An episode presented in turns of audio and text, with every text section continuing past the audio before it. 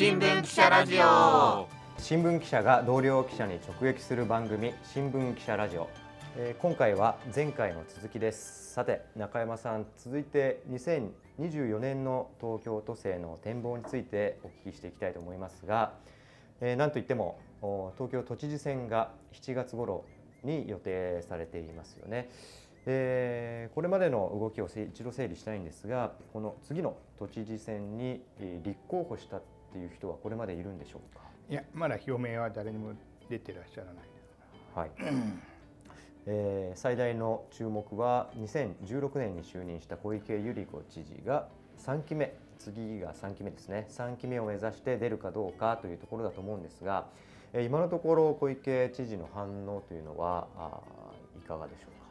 えっと、これは私が着任する前のことですけど、はい、まあ、任期残り1年ということで、はい、えっと、この間7月21日の定例記者会見で、うんはい、あの3期を目指すかどうかを問われて、で小池さんの方は、えっと、都政の改善を進めていくことに注力したい。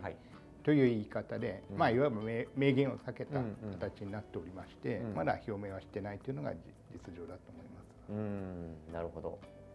小池知事の出馬するか立候補するかどうかについて周辺の見方っていうのは取材をしていていかがですか？はい、そうですね。あの9月にあの私着任しまして、はい、あの東京都庁の幹部の方、うん、あるいは都議会議員の方、あるいはあの各種団体のトップの方などいろんな方ちょっとご挨拶でお伺いしまして、はい、まあ当然小池さんどうなんでしょうねって話題は出てくるんですけど、うん、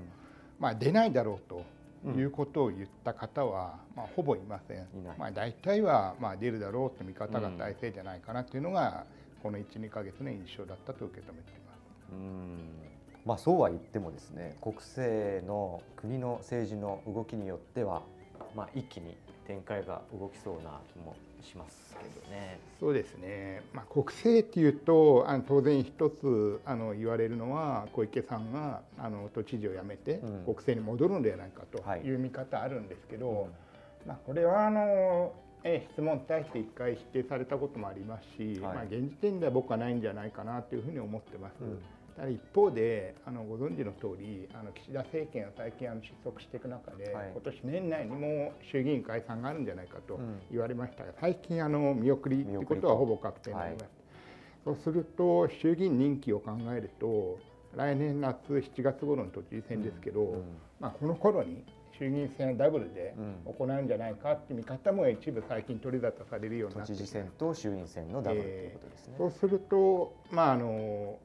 都知事選単独で行うケースに比べて、各政党の思惑というのはさらにから交錯してくる部分もありますので、まあ、その辺が小池さんの判断にどのように影響するかってことはこれからしっかり注視していきたいなというふうに思っております。はい、小池知事現在71歳ということで、まあ、年齢の面とか、まあ、あと健康面とかあそのあたりはいかがですか？そうですね、えー、っと先日ちょっと風邪をひかれて、数日休まれたなんてこともありましたけど、はい、まあでも基本はあの職員の方なんかに聞いても、まあ、かなり元気だという声が多いかなというふうには思ってますし、うん、まあ、声も聞いてて、まあ、この間の会見の声なんか聞いてても結構張りがあったんで、うん、まだまだお元気じゃないかなというふうに個人的には受け止めております。うんそうですね。小池知事が3期目を目指して都知事を続けるかどうかにもよりますけれども2024年の都政の注目ポイントこれはどんなところでしょうか？そうですね、まあ、あくまでも個人的な見方でありますけど、はい、まあ、東京都政ってことを考えると2012年11年前になりますが、うん、あの先ほど話のあった石原都知事から猪瀬都知事に変わりました、はい、それから今11 10年余り経ってます、うん、でこの10年ほどの都政っていうのを外から見てますと、うん、まあ、まずあの猪瀬舛添都政と、まあ、ご存知の通りちょっと混乱が続いた感があります、で、えっと、その後小池さん都政になりますがご存知の通りあのいわゆる築地市場の移転これが最初大きな問題になりました、はい、その後東京五輪をどうするって問題になり、うん、それあとさらにコロナ、はい、かなりあのなんて言うんでしょう。あのもともうんご自身で設定する課題というよりももともとあった課題みたいなものにの対処に追われていたのかなっていう印象があります。目の前の課題に追われそう対処に追われていった、はい。で一方で、まあ、あの皆さんご存知だと思いますけどこの10年で世の中全体というのを見てると本当に大きく変わってきたんじゃないかなと思います。はい、まあ、一番分かりやすい例っていうのは地球温暖化と異常気象なんかだと思いますけど、うん、例えばつい2週間前までものすごい暑かったのに今ものすごい寒い、はい、まああのやはり異常気象と言っていいんでしょうかね、うん、あるいは都市に東京に住んでるとゲリラ豪雨であっという間に川が溢れてしまう、うん、あるいはまあ気象ということでいうとあの東京にも熊が出没する、はい、まあ、これも異常気象の表れだなと言われてます、うん、まあ、こんなことも10年前考えられなかったですね。あとはまあ働き方改革ってことも最近言われていて、うん、まあ、2024年問題なんてもありますけどこれもちょっと考えられないこと、はい、まあ、あるいは少子高齢化も我々の想像を超えたペースで進んでいて、うん、まあ、私今年53歳ですけど、はい、まあ、年金もらえるのかな、うん、みたいなことも今言われる時代になってきました。まあ、あるいはそうジェンダーをめぐる価値観なんていうのも10年前とても考えられないぐらい今非常に進歩して、これはいい方向に進んでいるのかなと思ってます。はい、まあ、地震の対策なのかも待ったなしですね。でまあこういうふうに世の中変わっていく中でこの10年間都政っていうのは結構この世の中の変化にどう対応していくのかっていうのが、全体としてのビジョンとしてあまり語られてなかったのかなというふうに思ってまして。都庁の職員さんってのは結構優秀な方多いんですよ、はい、だから今僕は申し上げたようなことはみんなご存知で職員の方は個々の問題については結構きちっと研究対策っていうのはできてはいるとは思うんですが、うん、まあそれを統合して一つの東京都のビジョンっていうのにまとめて、それを東京都民に自分の言葉で語りかけて新しい東京を作っていく、まあ、これはまさに政治の力だと思います。でまあ、この10年間ちょっとそういったことができなかったとは言わないけど、ちょっと十分じゃなかったのかなっていうのは私の個人的な見方でして、はい、そういった中で、まあ、ポストコロナ2024年の都知事選を迎えるわけですけど、はい、まあ、小池さんが出るにせよ出ないにしても、まあ、その辺あの大きく東京をどう見ていくのかってことが問われる都知事選になるのかなというふうに思ってますので、はい、まあ、個別の問題も大事ですけど、うんまあ、こういう節目の選挙ですので、まあ、あの大きな視点で見れるように心がけたいというふうに取材する側とは思ってます。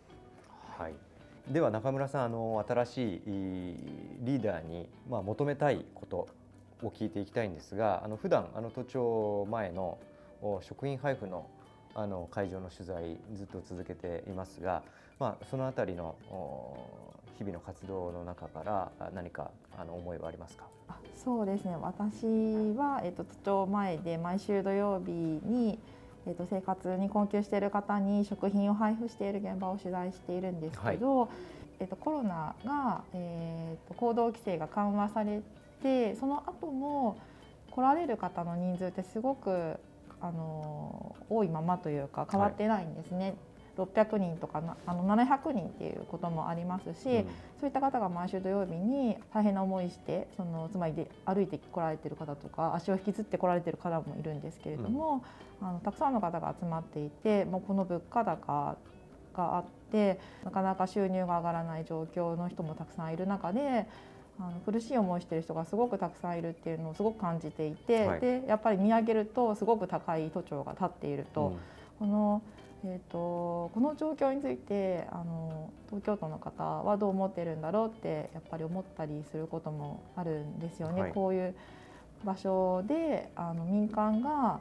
あのたくさんの方々の食を、まあ、わずかながら支えているけれどもじゃあそこに対して公的なところはどこまでサポートできるんだろうって感じることもすごくあって、うん、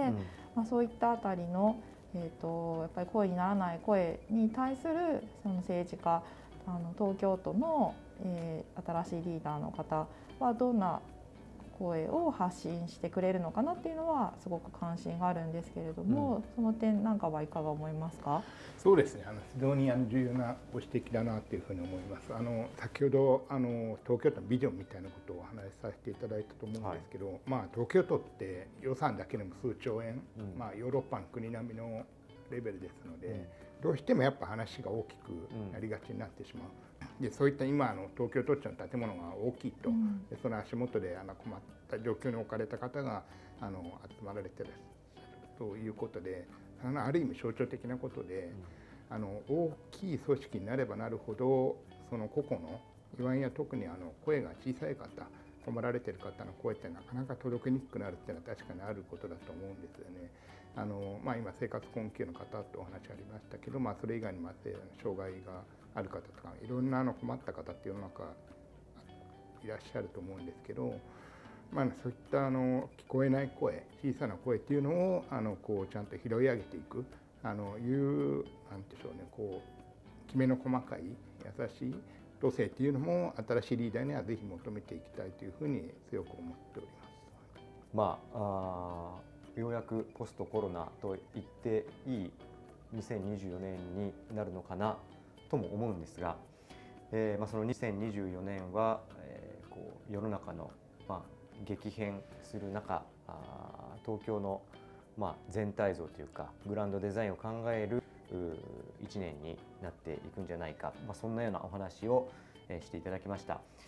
えー、ということで今回は2023年の都政の振り返りと都知事選も控える2024年の展望をテーマにお送りしてきました今回の感想や取り上げてほしいテーマなど投稿フォームからお寄せください。中山キャップどうもありがとうございました。ありがとうございました